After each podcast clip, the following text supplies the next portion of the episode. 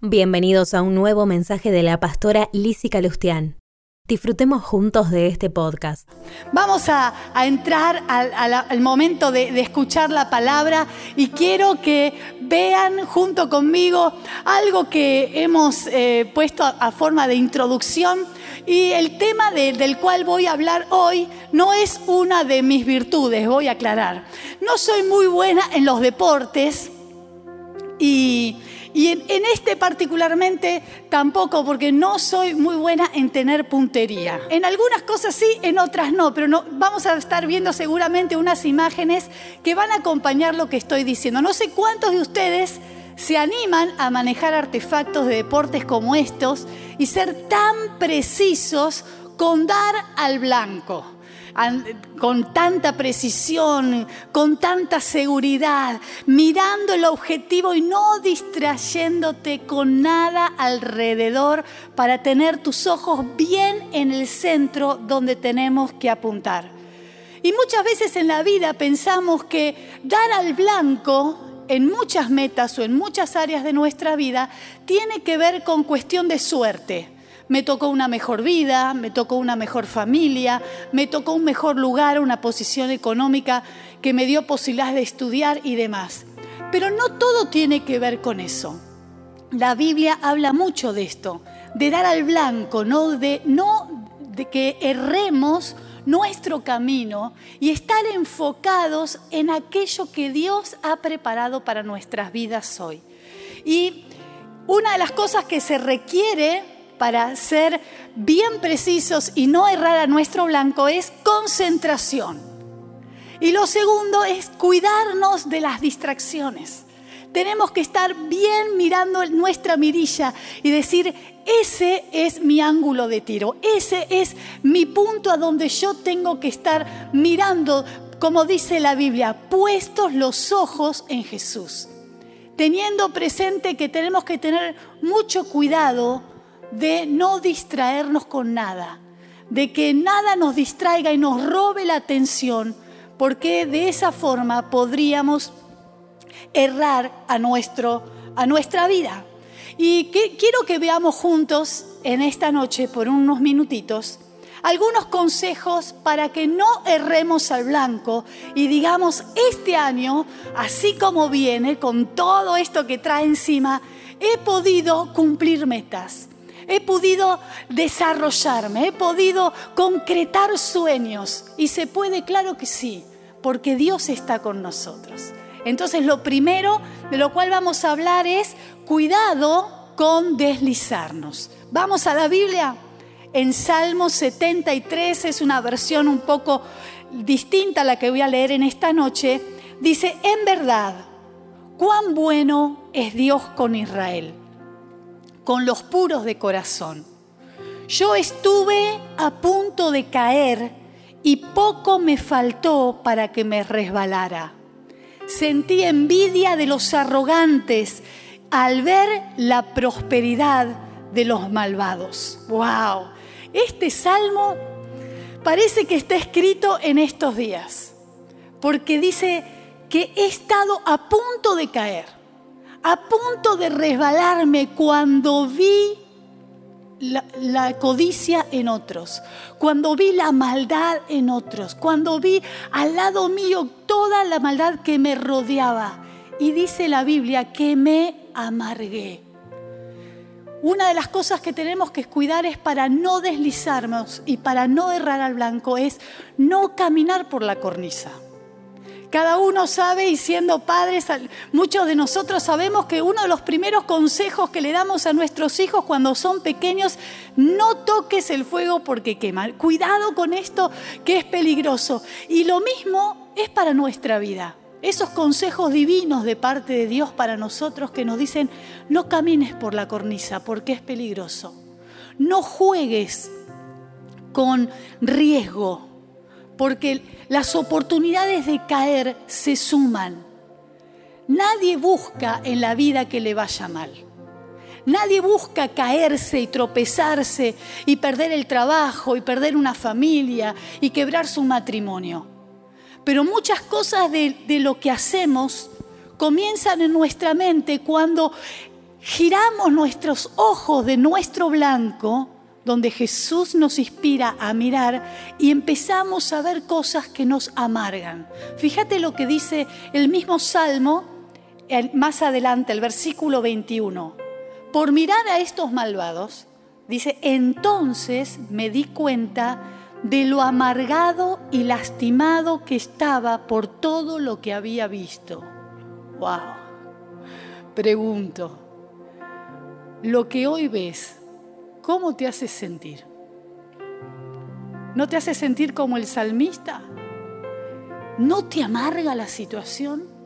¿No te entristece lo que ves a tu alrededor, la injusticia, la violencia?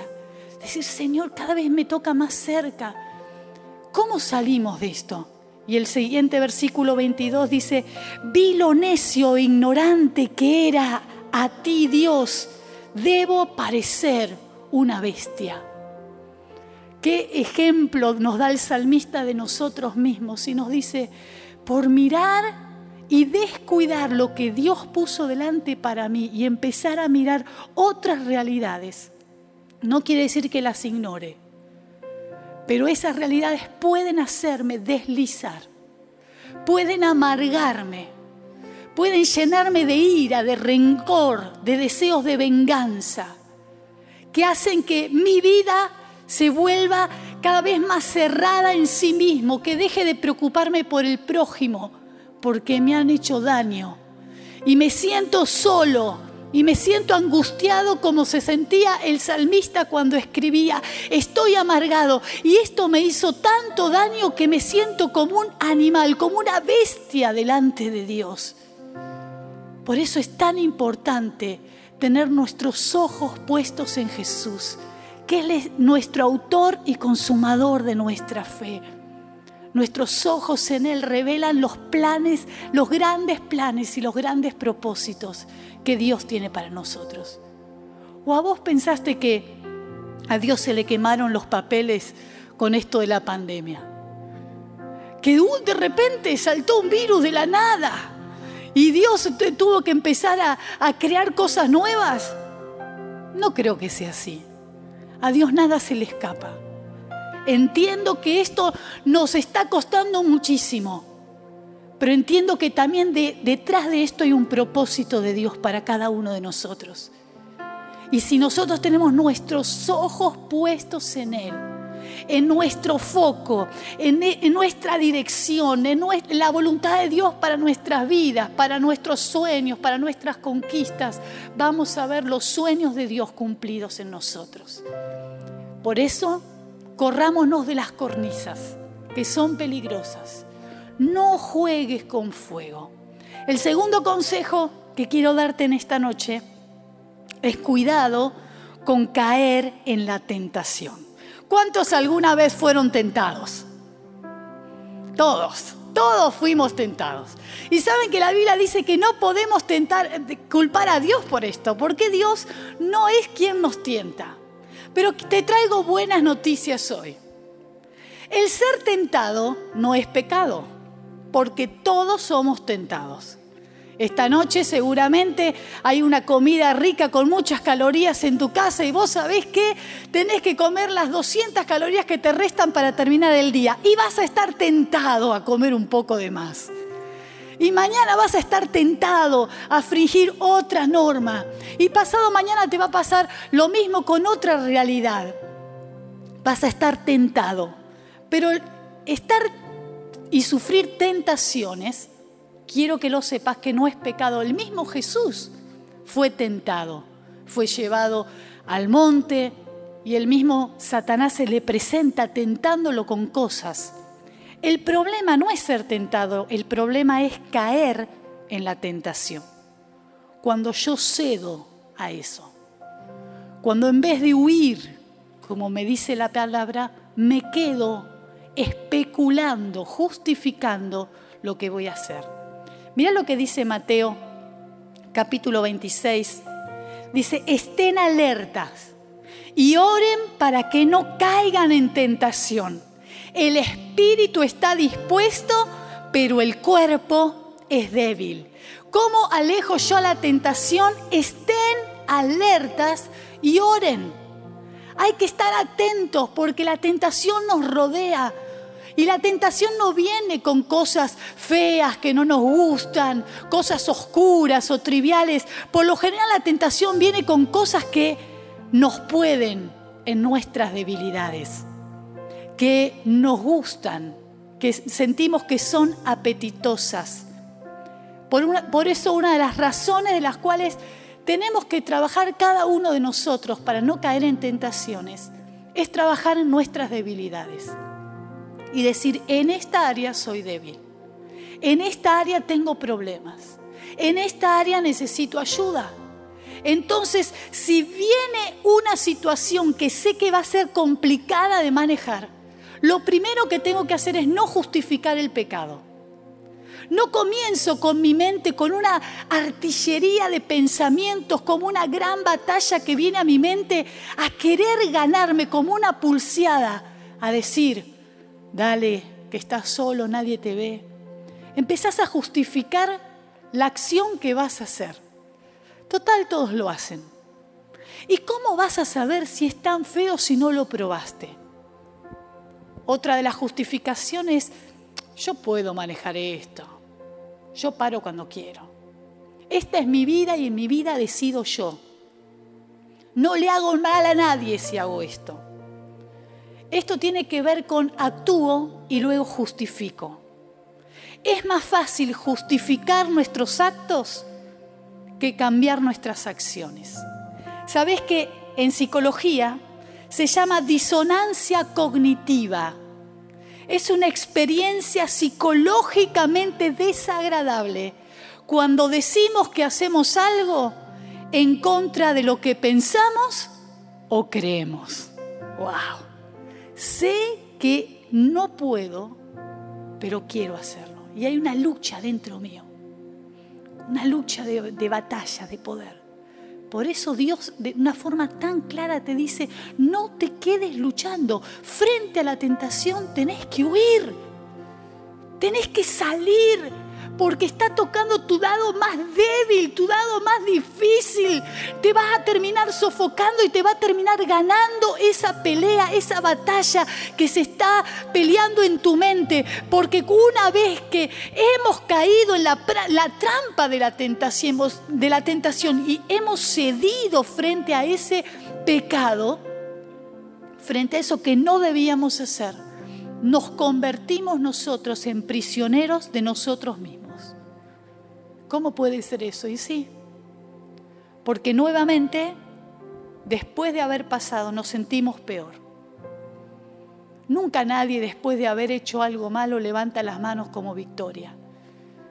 Tiene una sensación de amargura, de trago amargo, de frustración, de desánimo dentro suyo y el enemigo aprovecha este momento para decirte que ahora que sos tan pecador, tan lejos estás de Dios, tan bajo has caído, ¿cómo vas a ir a buscar a Dios? Si Él ya te avisó que te podía pasar eso. Entonces, ¿qué es lo que hacemos? Nos corremos. Pero la palabra nos lleva puestos los ojos en Jesús. No erres al blanco. Tenés tantas cosas maravillosas preparadas de Dios para disfrutar. Hay tantos milagros, tantas enseñanzas, tanta felicidad, tantos proyectos que Dios preparó para nosotros. Pero cuando tocamos fondo y estamos ahí abajo, nos preguntamos, Señor, ¿y por qué me pasó esto?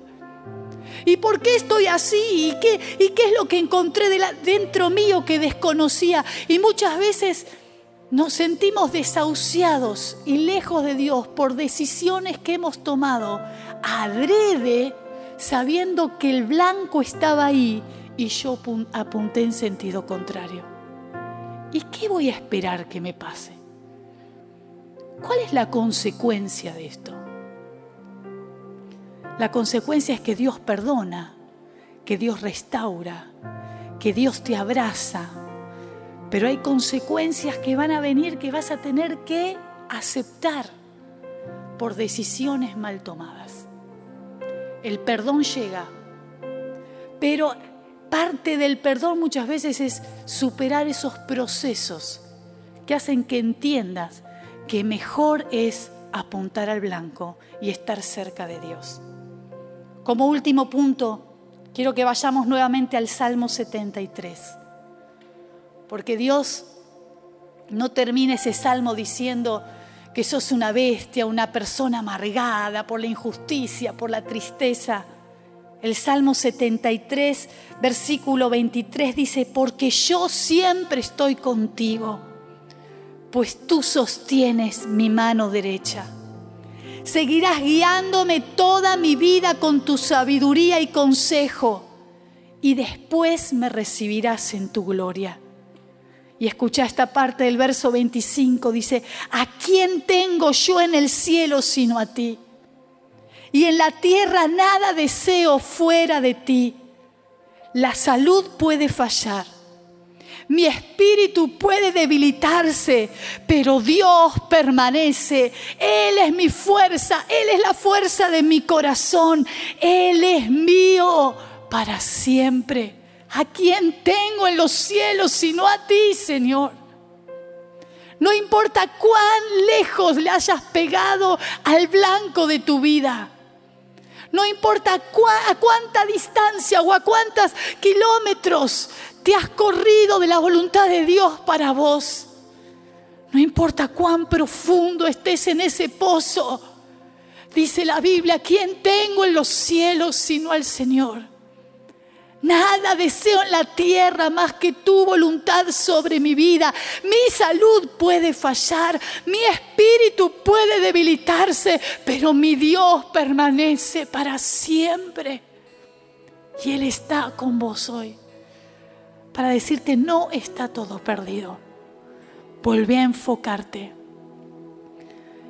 Volvé a mirar la mirilla con la concentración de un profesional. Volvé a apuntar tu vida a la voluntad de Dios. Volvé a hacerlo a Dios parte de tus asuntos, de tu familia, de tus deseos, de tus sueños. Y todo, y todo lo que emprendas, como dice el Salmo 1, prosperará.